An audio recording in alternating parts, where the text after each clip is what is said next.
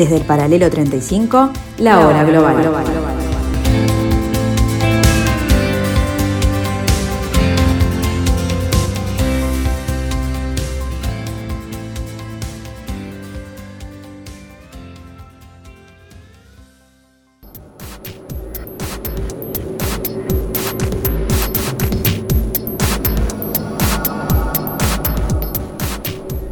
buenas tardes amigos, buenas tardes, bienvenidos, bienvenidos a esta tarde de Radio Mundo, bienvenidos al 1170 AM del Dial, en este jueves 29 de abril del año 2021, bienvenidos a esta parcela de la tarde de Radio Mundo, donde aquí, desde el paralelo 35, intentamos como cada martes y cada jueves a las 15 horas, interpretar, investigar, tratar de entender este nuevo desorden mundial.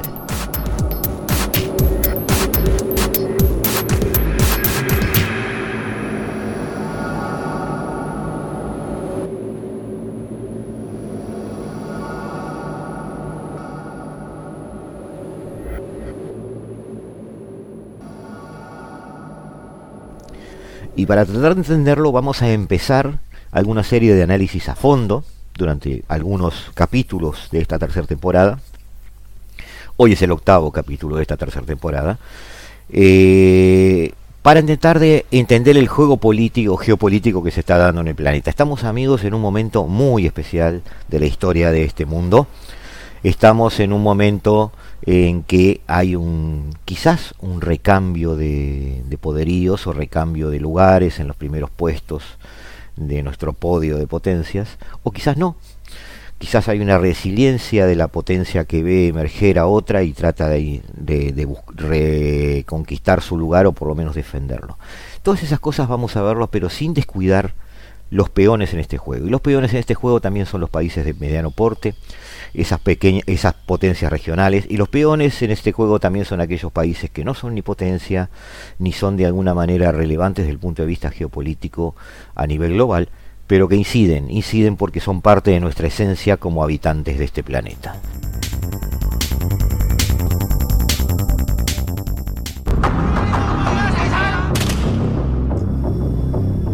Era junio de este mismo año y así estaban las principales calles de Hong Kong. Protestaban porque desde el gobierno se pretendía implantar la ley que de aprobarse podía extraditar a ciudadanos hongkoneses a China. La manifestación no se detuvo, por el contrario, creció con el tiempo.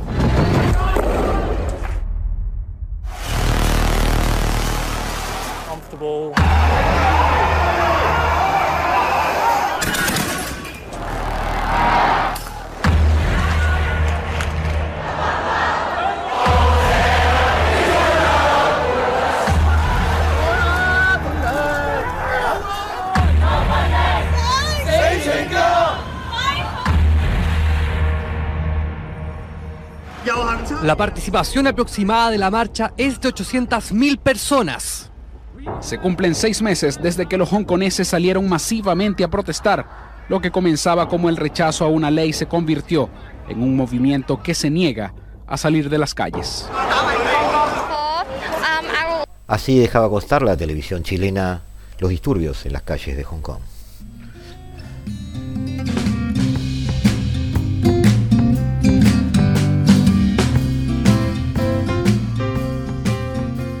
Eh, Rodrigo, bienvenido, bienvenido a la hora global. Eh, como, Muchas gracias, Gustavo. Eh, cada martes y cada jueves, sabes que esta es tu casa. tú tenías la, inquietud de tratar de ver desde otra óptica, yo diría más desconfiada quizás, este, estas, estas este, ponencias o estas actitudes o puestas en escena de China como potencia emergente, eh, que están siendo interpretados por todo el mundo como una especie de eh, dragón que se va a comer crudo al resto de los de los este, de las potencias intermedias o a los sectores económicos del planeta. Eh, de hecho, la, la, confrontación con la administración Trump este, no derivó en una gran expansión china, sino que quizás por el COVID, quizás por la situación económica planetaria, China aparece replegándose, dedicándose a, realizar reinversiones dentro de su territorio. Eh, no, no, no parece eh, tener la impronta de hace un año y pico. Este, ¿Cómo ves tú en primer lugar un primer acercamiento a esto? Es decir, China, ¿en qué etapa parece que estuviera? Cuando, cuando decís etapa, en realidad, ¿a qué sentido te referís? ¿Qué está queriendo hacer? ¿Está en una etapa de recogerse sobre sí mismo? ¿Está con la intención de expandirse? Hay gente que dice, está encarando su tercera revolución industrial porque quiere meter 50 millones más de personas en las ciudades, por ejemplo. Entonces, ahora está dedicado a hacer infraestructura interna. No, yo en realidad, el análisis que yo hago en realidad es que China está en un momento... Em, a ver, son todo teorías porque uno, obviamente, lo paradigmático, digamos, de los regímenes autoritarios es que uno tiene una carencia de información de fuentes primarias muy significativas, ¿no? Sí, obviamente. Tiene, información, generalmente están, digamos, encarcelados, se encuentran en realidad proscritos, es muy complicado en realidad tener acceso a, ello. Habiendo dicho eso, la, el análisis que yo creo que en realidad más se ajusta a esto, digamos, a, raíz de lo que son las, digamos, las teorías vigentes y más recientes en materia de lo que es justamente en las ciencias sociales lo que es, lo que es la, subdisciplina, si se quiere, que estudia los regímenes autoritarios, es pensar en realidad que China tal vez no esté tan fuerte o no sea tan fuerte como parezca. Y esto en realidad lo hemos manifestado en realidad en un poco de las tres grandes aristas de que han sido los, los, despliegues de fuerza chinos del último año. Eh, primero estoy pensando en el tema de los uigures. Como sabemos, China está perpetrando una, una persecución de la minoría étnico-religiosa de los uigures en la provincia de Xinjiang, en el noroeste de China. Eh, una persecución que tiene, digamos, unos sesgos que ha llevado incluso a, conferirle la denominación de genocidio. Nosotros entonces, frente al fenómeno de genocidio, que si nosotros vamos a la definición clásica, que es la de la Convención de Genocidio, o la de que también aquella animada por Lemkin, que es el padre, digamos, de genocidio, como, como a nivel, digamos, de fenomenológico, es en realidad el exterminio de un grupo. El exterminio de un grupo que no es solamente, digamos, un exterminio um, activo, es decir, o sea, ejecutar a las personas, eso también implica, por ejemplo, el desplazamiento de ellas o la destrucción de sus núcleos familiares, eh, la supresión de sus costumbres, e, eh, la esterilización, por ejemplo, de su población, e incluso, digamos, bueno, buscar mm, destruirlas como grupo cultural, eh, aunque no en, este caso, en este caso en particular se habla mucho, como tú decís, con una eh, carencia de información tangible, de, de eh, internación en, campos de, que en realidad son campos de adoctrinamiento o, el gobierno chino utiliza algunos eufemismos, pero de, la idea es que eh, alguna parte de esa etnia o nación, o no sé cómo llamarla, en realidad es una etnia, ¿no? Este, de alguna forma está siendo encerrada o contenida en, espacios físicos determinados, pero no todas, es decir, yo creo que más bien son los disidentes. o en general. El, tema, el tema es muy complicado de determinar de cara a un genocidio, en realidad es efectivamente en qué se está escudando en realidad el quien lo perpetra, ¿no? Porque siempre hay algún motivo, digamos, que se esgrime. O sea, para los nazis, por ejemplo, los judíos habían sido, digamos, artífices de una macro conspiración que les habría valido, por ejemplo, entre otras cosas, la derrota en la Primera Guerra Mundial. Eh, también, digamos, podemos en realidad eh, tenemos a Pol Pot con toda su, digamos, su, persecución, digamos, eh, digamos su, paranoia, digamos, en el seno del Khmer Rouge, cuando, digamos, desata su, su violencia, digamos, indiscriminada sobre la población. Em, estamos hablando de que son casos, en realidad, em, eh, digamos, muy eh, complejos en realidad, porque si bien es verdad que se escudan en algo, es decir, por ejemplo, Pol Pot sostenía que, la población en realidad estaba, digamos, complotando contra él de la mano de, por ejemplo, los estadounidenses, también en realidad eh, sabemos que Pol Pot lo que hacían en, el complejo, por ejemplo, el S-21, son cosas que en realidad eh, no era verdad la mayoría, porque capaz que de 20 personas una sí, una sí era un complotado, pero el resto no, en absoluto. Lo que pasa es lo que acá con China y los uigures es que es muy difícil saber en qué medida estamos frente a un disidente genuino y lo que es la persecución de una minoría étnica que le presenta muchos problemas a China. ¿Problemas de qué manera? Primero que nada, recordemos que China, vamos a ya a lo más esencial, China es comunista. Y los comunistas por excelencia, digamos, o sea, en tanto que siguen, digamos, la doctrina eh, marxista-leninista están opuestos necesariamente a lo que es la, existencia de un dios. ¿no? Los uigures son musulmanes. De ahí que necesariamente los uigures tienen un, una, oposición ontológica, digamos, al comunismo. Eso por un lado. Ya vamos, vamos más para acá, menos nivel, vamos, menos nivel doctrinario, más práctico. Lo que tenemos es que... sí, eh, quiero hacer un matiz allí porque eh, viste que está un poco de moda entre los analistas para tratar de zafar de la historia un poco. Decir que tanto China como Rusia ya no son comunistas porque, claro, abrazan sistemas económicos que ya no son el sistema comunista. Pero es indudable que, no en el caso de Rusia, porque Rusia parece haber ya derivado a una especie de cultura política más tradicional o más estándar, pero en el caso de China sigue manteniendo desde el punto de vista político, desde su estructura, el manejo de la negociación del poder, de las pirámides de poder que, este- que, que- que crea, sigue manteniendo sí una concepción comunista, dejando la economía de lado. Claro.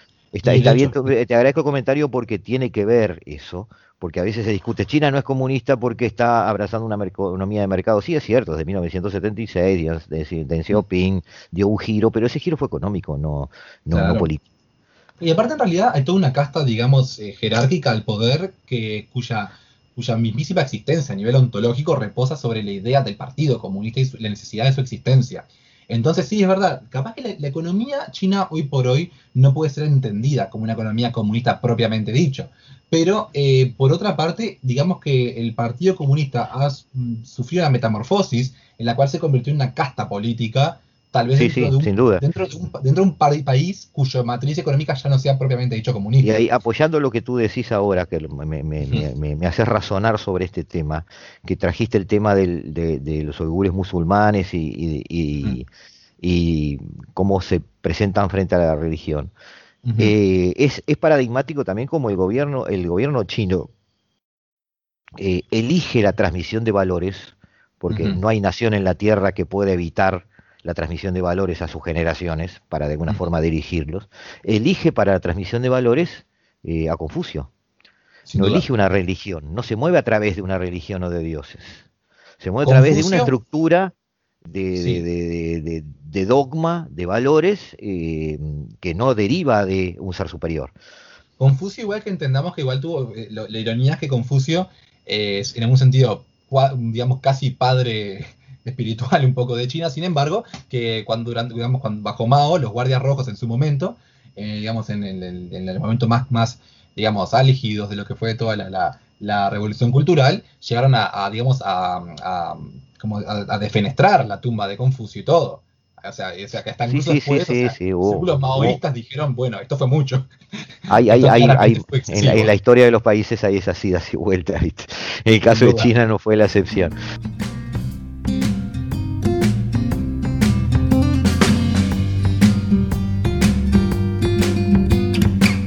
En un ratito nomás estamos, estamos de vuelta con, con ustedes y, y seguimos, seguimos con este tema.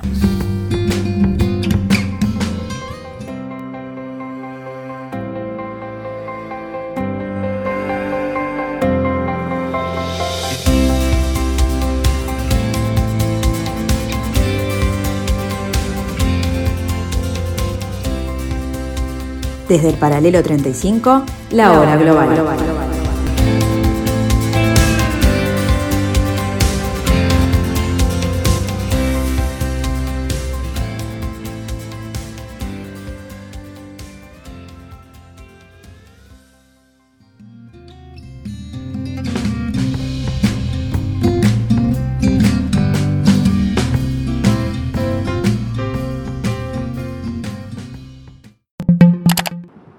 Pidió este miércoles a Estados Unidos que deje de enviar señales erróneas a las fuerzas independentistas de Taiwán, el mismo día en el que está prevista la llegada de tres exaltos cargos estadounidenses a la isla.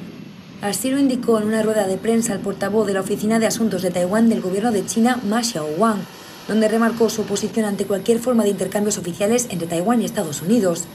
Todo esto el mismo día en el que está previsto que aterrice en la isla el ex senador estadounidense Chris Dodd y los ex vicesecretarios de Estado Richard Armitage y James Steinberg. Además, el martes, el Ministerio de Defensa de Taiwán informó sobre la incursión de cinco aviones militares chinos en la parte suroccidental de su zona de identificación de defensa aérea. Esta se trata de la undécima incursión registrada este mes. Las tensiones entre Pekín y Taipei aumentaron considerablemente durante el mandato del expresidente estadounidense Donald Trump, que dio prioridad al fortalecimiento de las relaciones con Taiwán, pese a que en 1979 Washington rompió sus relaciones con Taipei en favor de la República Popular. Taiwán se gobierna de manera autónoma desde 1949, aunque Pekín reclama la soberanía de ella y no ha descartado el uso de la fuerza para recuperarla.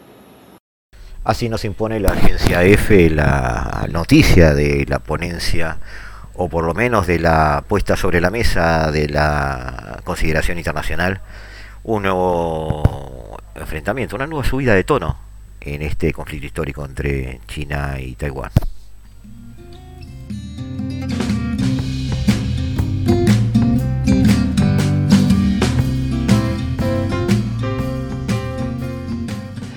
Duda. Pero la cosa es que volviendo un poco al, tema de los uigures, tiene esa dimensión política que es importante, pero también tiene el tema de que los uigures son, eh, primero que nada, una minoría musulmana que tiene que, que están ubicados en una provincia limítrofe con las ex repúblicas soviéticas de Tayikistán, Kirguistán, eh, Kazajstán, Uzbekistán, que bien o mal, em, de alguna manera, eh, están, están, son también los grandes, ¿cómo llamarle?, nodos de la nueva ruta de la seda.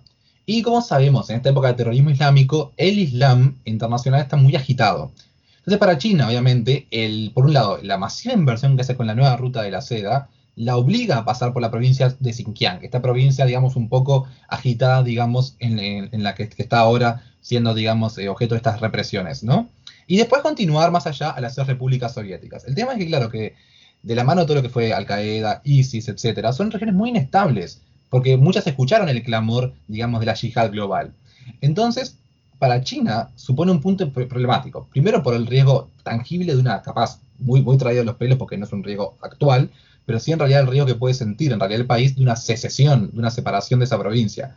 O incluso algo mucho más traído a tierra, digamos, eh, el problema de que al día de hoy su inversión en la nueva ruta de la seda que pasa por ahí se puede ver comprometida a nivel estructural, puede, puede tener, digamos, desde cosas como escasez de recursos o, de mano de obra, incluso actos terroristas, digamos, desplegados. No se ha configurado tal cosa, pero el miedo. No, no, no, pero estoy, estoy atando lo que estás diciendo con algo que tú también dijiste cuando manejamos mm. el tema del Cáucaso. Es decir, mm. la, alfombra de la ruta de la seda pasa por países que tienen eh, presencia musulmana o presencia yidaísta, eh, ex repúblicas soviéticas en algunos casos, eh, conflictos energéticos en otros casos, eh, mucha ascendencia rusa todavía en otros casos. Entonces, eh, yo creo que estamos todos dando por descontado que esa ruta de la seda va a tener una, un acontecer más aceitado de lo que realmente va a suceder. Es decir, yo, yo, yo le veo a China muchos problemas ahí. Le estás agregando ahora un componente que, en el que igual yo no había pensado, que es la relación este, entre esta ponencia agresiva hacia un grupo musulmán cuando estás a punto de pasar, pisar sobre tierra musulmana para llegar a Europa por tus negocios.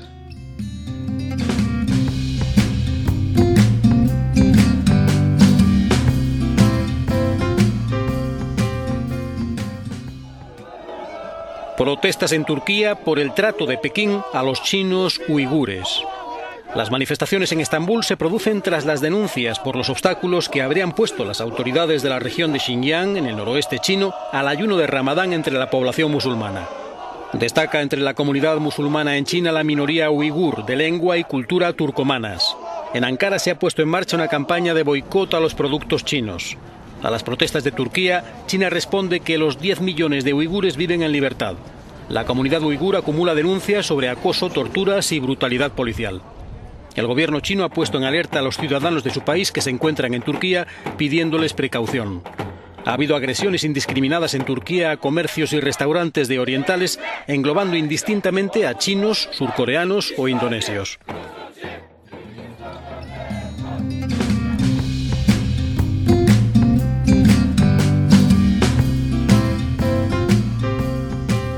El tema es también hay una teoría muy vigente por hoy en las ciencias sociales en la parte de lo que vendría a ser los estudios de autoritarismos, que es en realidad la idea de que el genocidio puede ser utilizado para gestionar rivalidades entre las élites de un país. Es decir, supongamos la existencia de disidentes dentro del Partido Comunista mismo, o digamos dentro de los escalafones más altos del, del partido, que pudieran estar amenazando a Xi Jinping actualmente. Supongámoslo, porque lo desconocemos, como digo, pero supongamos que así fuera.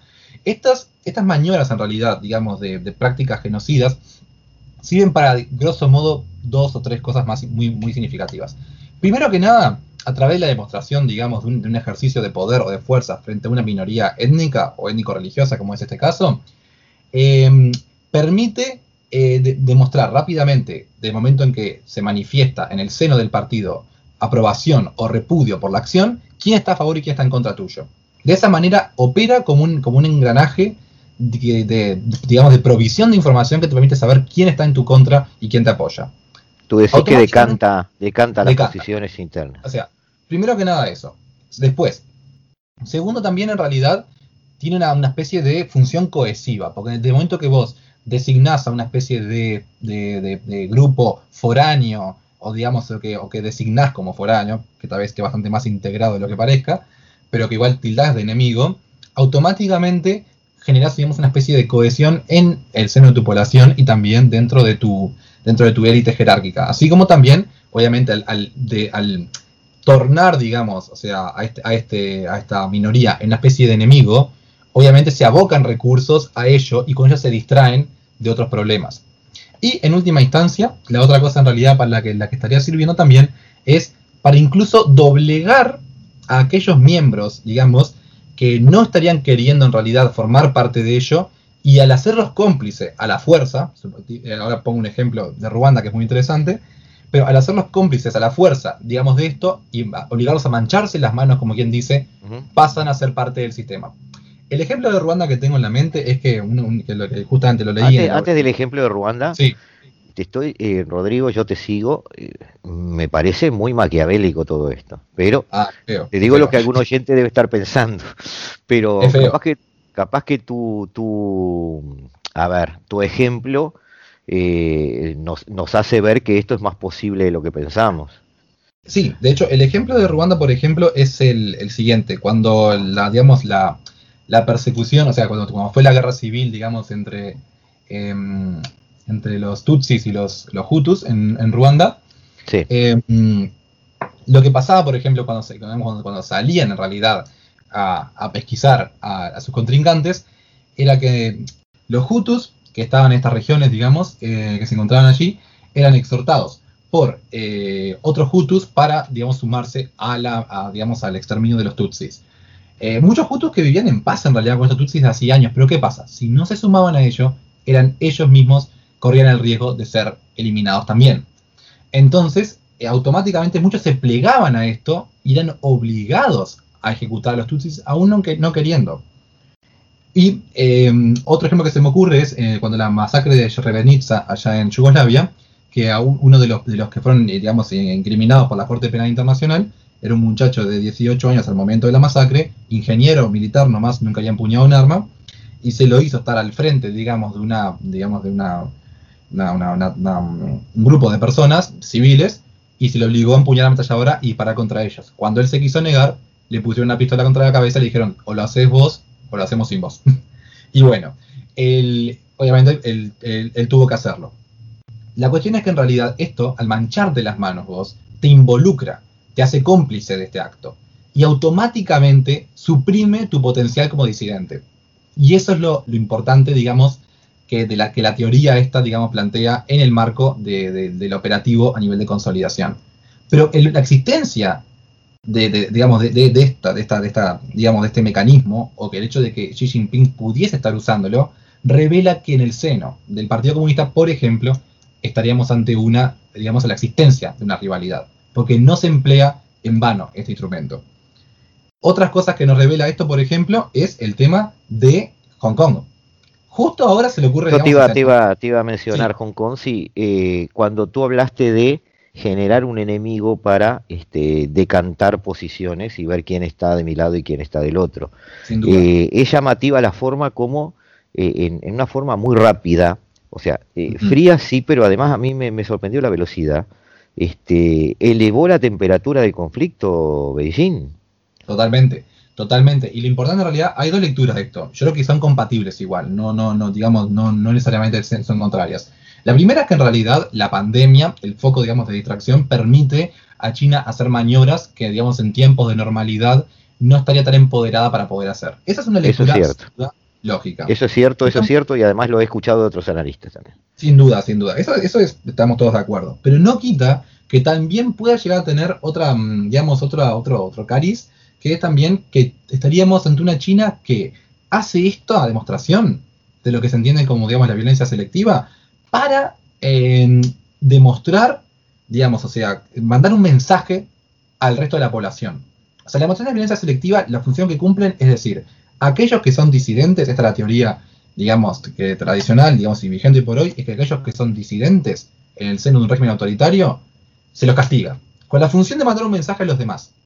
La, violencia selectiva reposa sobre el postulado que vos castigás a alguien por la, por la acción y no por su pertenencia a un grupo. Eso, eso es violencia indiscriminada, como por ejemplo el genocidio. Violencia selectiva, por ejemplo, vos sos un disidente, entonces vas, vas, vas, vas preso. ¿Por qué? Por tus dichos, por tus acciones políticas.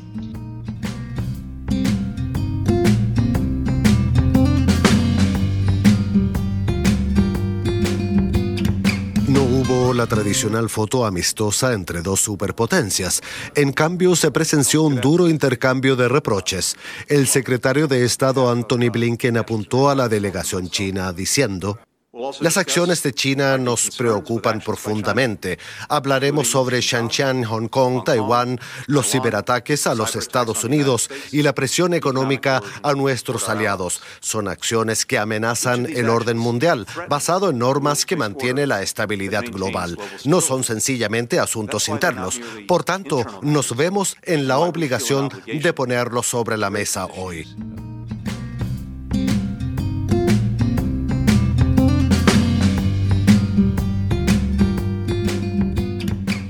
Su homólogo chino, Yang Cheng-che, respondió a estas acusaciones poniendo en tela de juicio el liderazgo mundial de Estados Unidos.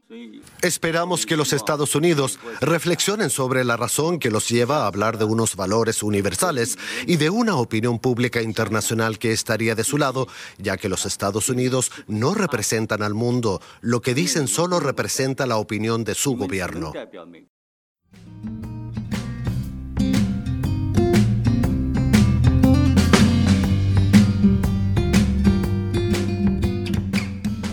Deutsche Welle nos involucraba en el tenso clima de Anchorage en Alaska cuando se vieron frente a frente ambas potencias, con una novedad, el enfrentamiento realmente esta vez pareció ser de igual a igual.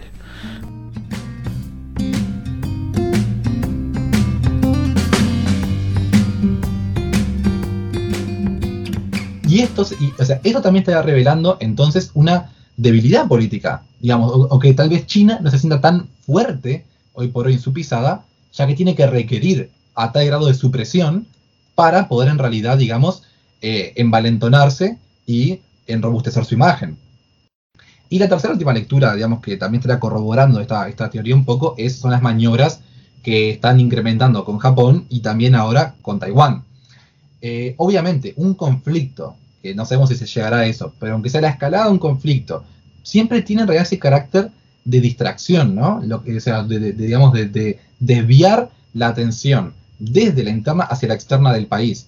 Y está lo que se llama eh, también la lucha por la supervivencia y la apuesta por, la, por la supervivencia. La lucha por la supervivencia es ya el momento que mandas a los generales o a los miembros conflictivos al, campo de batalla, te lo sacas de encima, para hablar pronto y, pronto y mal. No los tenés en, digamos, en tu en tu sistema político generando estragos, los tenés bien lejos, en una provincia tal vez lejana, fuera de Pekín. E incluso si llegás a ganar, y ahí es la apuesta por la supervivencia, vos ahí encima tenés el crédito de haber ganado. O sea, redondito.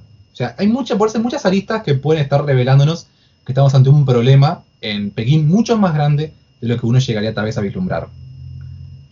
O sea, te estás viendo eh, algún signo de debilidad en la que aparentemente es la figura más fuerte del panorama chino que Xi Jinping. Eh, hay, algunas, eh, hay algunos artículos de prensa un poco contradictorios. Algunos hablan de un Xi Jinping empoderado, que, lo cual es cierto, ¿no? O sea, hasta la mm. constitución china le da un cierto periodo. Pero eh, en general a mí me, siempre me pareció, y ahí estoy de acuerdo un poquito contigo, me pareció un poco contra natura que un líder chino, después de, con la excepción de Mao, ¿no? Tuviera eh, eh, tal concentración de poder. No, no, no es coherente con el sistema de poder chino post-Mao. Es decir, por más exitoso, eficiente y carismático que sea el líder, eh, China siempre manejó su aparato político como más importante que una figura individual. y este y es, es de extrañar para muchos esta esta este, estrella fulgurante de Xi Jinping eh, cuando eh, no es lo, lo, la forma de, trabajar del, del, gobierno chino normalmente. Otros artículos de prensa desde Beijing, un poco en forma media, este, no voy a decir escondida, pero en forma un poco este, cuasi lateral, hablan de que eh, los resultados desde el punto de vista de, de, la geopolítica global no han sido tan buenos para China. La expansión no ha resultado tan este, tajante como se esperaba, y ya antes de la pandemia. Es decir, la, la, reacción de la administración Trump, por muchos de ellos quizás no fue la prevista. Más allá de las torpezas de Trump, es cierto que este, implicó un freno para muchas de las actividades comerciales de China en el planeta. Entonces, eh, existe sí algún aire de desconfianza en cuanto a eh, la, la, comodidad con que está sentado Xi Jinping en su sillón. Este, tú ves un poco lo mismo, entonces, desde el punto de vista de sus reacciones en cuanto al manejo de estos aspectos conflictivos, ¿no? A eso le podemos sumar entonces el problema del mar de China, con eh, Collar de Perlas, con sus maniobras no, cerca de Japón pensemos. o cerca de Taiwán, eh, todo eso también puede ser parte de provocaciones para generar, o, simplemente son tanteos de poder. Necesariamente pensemos que las, los estudios tradicionales de las dictaduras y los autoritarismos revelan que frente a una amenaza tiende a haber reacciones y generalmente en, en, cuando no hay amenazas los dictadores suelen mantener el statu quo. No es lo mismo, digamos, yo que sé, pensemos el... Eh, pensemos, por ejemplo, en Putin, eh, en, en, vísperas de la crisis de Ucrania, digamos, desata efectivamente el movimiento cuando teme perder a Ucrania su zona de influencia. No lo hace cuando Ucrania está cómodamente en la esfera rusa. También lo mismo con Georgia, en realidad, bajo Medvedev, pero en realidad estaba Putin, digamos, detrás de la, del espíritu de estas acciones, ¿no?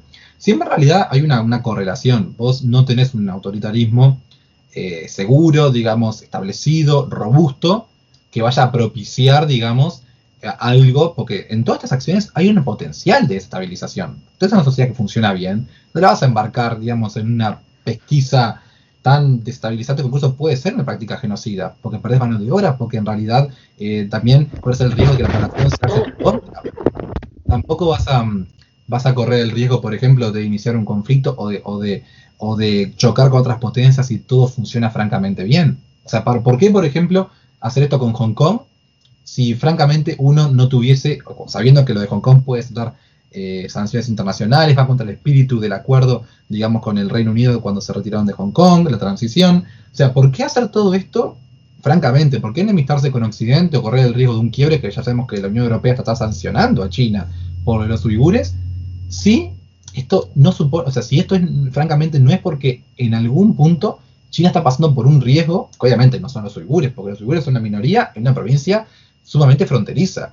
O sea, si, o sea, ¿por qué hacer esto si no hay una, necesidad seguramente mayor? Aun cuando suponga el riesgo con el quiebre con la Unión Europea, tiene que haber algo más. Esa es la lectura, digamos, que esta teoría nos ofrece.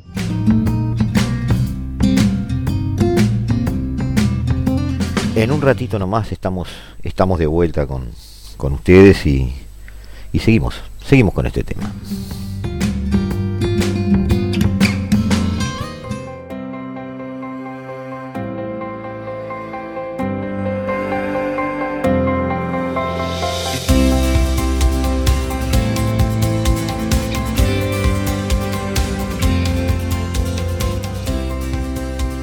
Desde el paralelo 35, la hora global.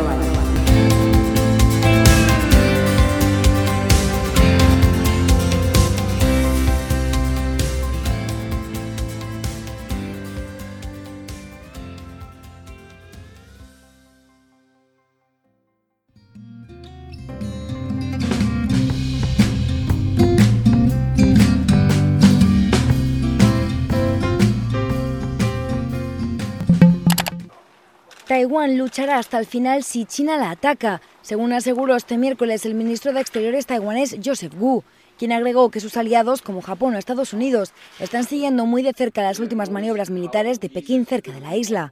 El martes, la Armada china indicó que seguirá llevando a cabo maniobras de entrenamiento en aguas cercanas a Taiwán de forma rutinaria y confirmó que el portaaviones Liaoning llevó a cabo recientemente maniobras en la zona. Asimismo, la cartera de defensa taiwanesa anunció que un total de 15 aviones del ejército chino sobrevolaron su zona de identificación de defensa aérea, además de detectarse drones chinos cerca de las disputadas Islas Pratas. Las relaciones entre Taipei y Pekín se han agriado desde la llegada al poder en 2016 de la actual presidenta taiwanesa, la independentista Tsai Ing-wen. Las tensiones entre ambas partes aumentaron considerablemente durante el mandato de Donald Trump, quien dio prioridad al fortalecimiento de las relaciones con Taiwán, incluida la venta de armas, pese a que en 1979 Washington rompió sus relaciones con Taipei, que se convirtieron en informales. Pekín considera que Taiwán es parte del territorio de la República Popular China desde el final de la Guerra Civil librada hace más de 70 años, mientras que la isla se gobierna de forma autónoma bajo el nombre de República de China.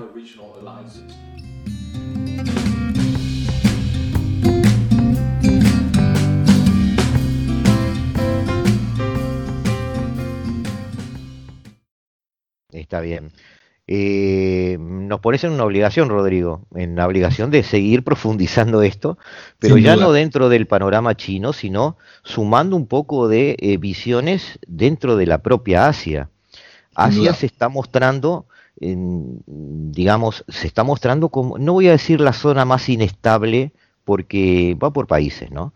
Pero sí es cierto que es la zona eh, hablando en lenguaje de la calle, este, más entretenida desde el punto de vista geopolítico, por cuanto y en tanto hay este, una multiplicidad de ponencias que son a veces contradictorias unas con otras.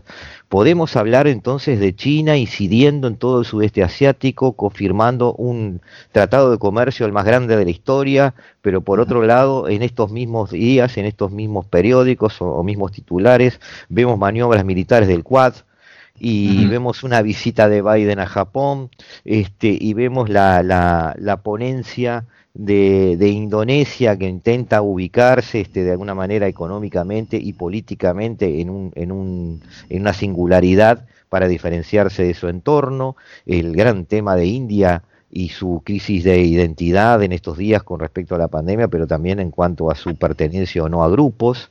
Eh, la las relaciones, esto se está pareciendo, estoy yendo mucho a Hobbes, pero esto se está pareciendo a aquella mesa de billar en que todos empezamos a estudiar relaciones internacionales, ¿no?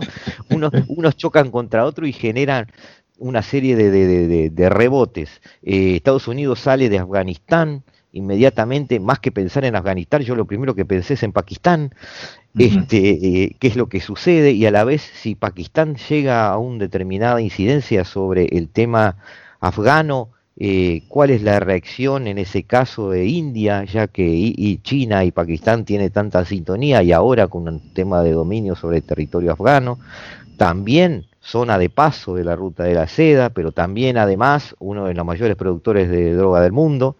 Este, es decir, hay, hay, hay muchísimas cosas enrabadas en esos territorios. Entonces, eh, el tema chino es un gran problema si es que, como tú decís, hay un problema ahí adentro. Pero además es un problema que está hacia adentro y hacia afuera influido e influye en los demás. Este, realmente este, toda, da para mucho. Eh, vamos a seguir este, abusando de vos. Este, en algún sentido, intelectualmente. Este, y, vamos a tratar de, ir llegando a visiones contrapuestas dentro de Asia. Mi, intención en este programa es tratar de llegar a, una especie, como tú bien sabes, de debate sobre el tema, con, algunas ponencias ya definidas. Pero te agradezco, te agradezco mucho esto de abrirnos un poco la ventana y decir, bueno, ojo, ojo que esto que está pasando puede tener eh, vamos a usar una frase que se usa mucho en relaciones internacionales, esto puede tener sus causas profundas. Sí. Te agradezco. muchísimas gracias. Un gran abrazo. Un abrazo.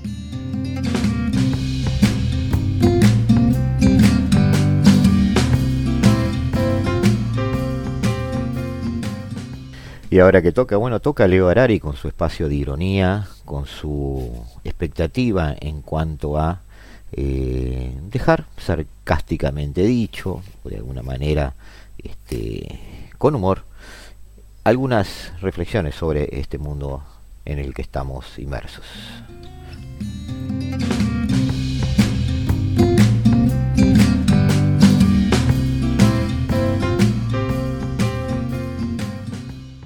Madame Cristalbol en la Casa Blanca. ¿Me permite su pase, por favor? A ver, Madame Cristalbol, asesora presidencial. Disculpe, señora, todo parece en orden, pero la veo deambular por los pasillos de la Casa Blanca diariamente y no logro saber cuál es su oficina o qué cosa hace para el presidente. No hago nada realmente. El anterior presidente me hizo el contrato de asesora a cambio de cinco teléfonos celulares que contrabandié, justo a tiempo antes de que lo corrieran de Twitter. Era usted que le hacía entrar los teléfonos. Nosotros los requisábamos para que no tuiteara más y usted nos saboteaba. Con todo el servicio secreto nunca la pudimos pescar. Pero ahora su presencia no tiene sentido.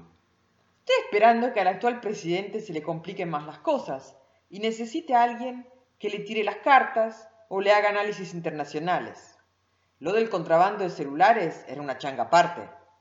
Mis dos especialidades son el tarot y los comentarios políticos, además de las empanadas que me salen bárbaras. No tengo oficina, pero paso mucho tiempo con los muchachos del tercer subsuelo. ¿Tercer subsuelo? Ahí es donde están los asesores económicos del presidente imprimiendo los billetes 100 dólares día y noche sin parar. Es un lugar infernal. Todas esas superimprentas, el ruido, la agitación. No, no, no, no. Eso es en el subsuelo del ala oeste. Yo voy al ala este.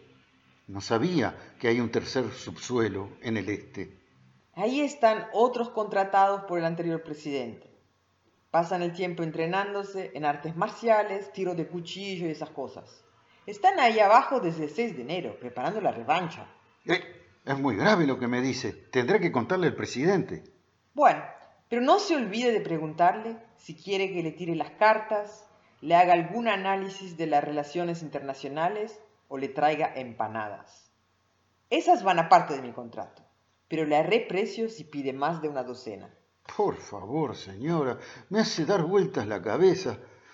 Quédese aquí mismo. No se mueva. Me voy a consultar. No puedo quedarme la hora del delivery. ¿Qué delivery? Es para la cocina de la Casa Blanca. Tenemos un contratito con el McDonald's de la esquina. Ellos toman los pedidos de trumpurguesas y se cocinan aquí. Parte de los ingresos son para la Fundación por la Reelección del Ex. Fue él que tuvo la idea. Los fines de semana tenemos acuerdo con un par de restaurantes de lujo. Yo llevo la bolsita hasta la puerta de la calle. Una bolsita queda para los guardias y la moto se lleva la restante. Gran emprendedor nuestro expresidente. ¿Le parece que al actual le interesaría entrar en el negocio? Por favor, señora, no se mueva, ¿eh? Eso me van a enfriar las trumpurguesas. Levante las manos o tiro. No, no, no, no. Mira que yo soy bien blanquita, mejor apuntar para otro lado, flaco. Está bien, te espero. Consulté con mi jefe. Él sabía del tercer subsuelo. Lo hizo construir Ronald Reagan con decoradores de Hollywood. Iba a jugar a los Cowboys mientras su esposa Nancy gobernaba. Pero mi jefe quedó sorprendido. Pensó que los habían cerrado los Bush, que preferían jugar a la guerra sobre terrenos más grandes y mirándolo por televisión. Madame Cristalbol, su situación es insostenible. No podemos tenerla sin hacer nada deambulando por los corredores. Tendrá que no hacer nada en una oficina, como todos los demás. Me muero. No puedo estar sentada todo el día sin hacer nada. Pero es un oficio que se aprende rápido, o al menos se acostumbra. O podemos enviarla a alguna oficina fuera de la Casa Blanca. No, no, no, no, no, no, no. Mi contrato está clarito. El lugar de trabajo es aquí. Además está el delivery. Bueno, podríamos hacer un acuerdo. Dejamos las cosas tal como están, pero tendrá que informarnos semanalmente de todo lo que pasa en el tercer subsuelo en la cocina y en cualquier otra parte que no conozcamos. Claro, me encanta la idea. Lo que diga, qué emoción ser agente secreto. Bueno, digamos agente asociada. Es cierto que para trabajar con ustedes hay que hacer eh, esos cursos de formación. ¿Puedo anotarme para los cursos de maldad? Así me pongo un poco al día. Ya no hay más barbaridades como el curso de maldad. Por favor, imagínese qué horror. Fue inventado por la vieja administración. Nunca más eso de curso. Ahora se llama Teoría y Práctica de la Maldad. Puedo anotarla online. Entonces vengo a hacerle el informe el martes próximo. Sí, en este mismo lugar a las 12 en punto. No, de nuevo se me van a enfriar las trumburguesas. Lo hacemos luego el delivery, tipo tres y media, ¿está bien? Ok, agente Crystal Ball. Contacto el martes 3.30 pm en este mismo lugar.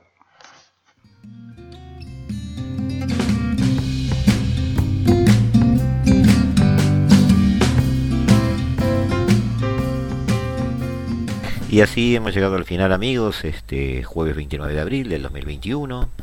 Les agradecemos la, confianza, la compañía en esta parcelita de la tarde, este pedacito de la tarde de Radio Mundo, en el 1170 AM de vuestro dial, desde aquí, desde el paralelo 35. Y otra vez los invitamos, como cada martes y cada jueves, a intentar junto a nosotros subirnos al barco de la interpretación, del análisis, del entendimiento de esto que en cada giro del planeta nos da este nuevo desorden mundial.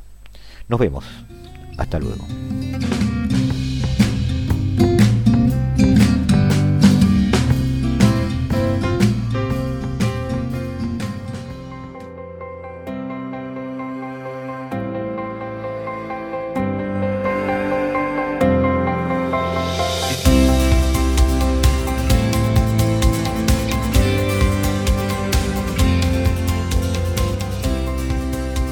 Desde el paralelo 35, la hora global.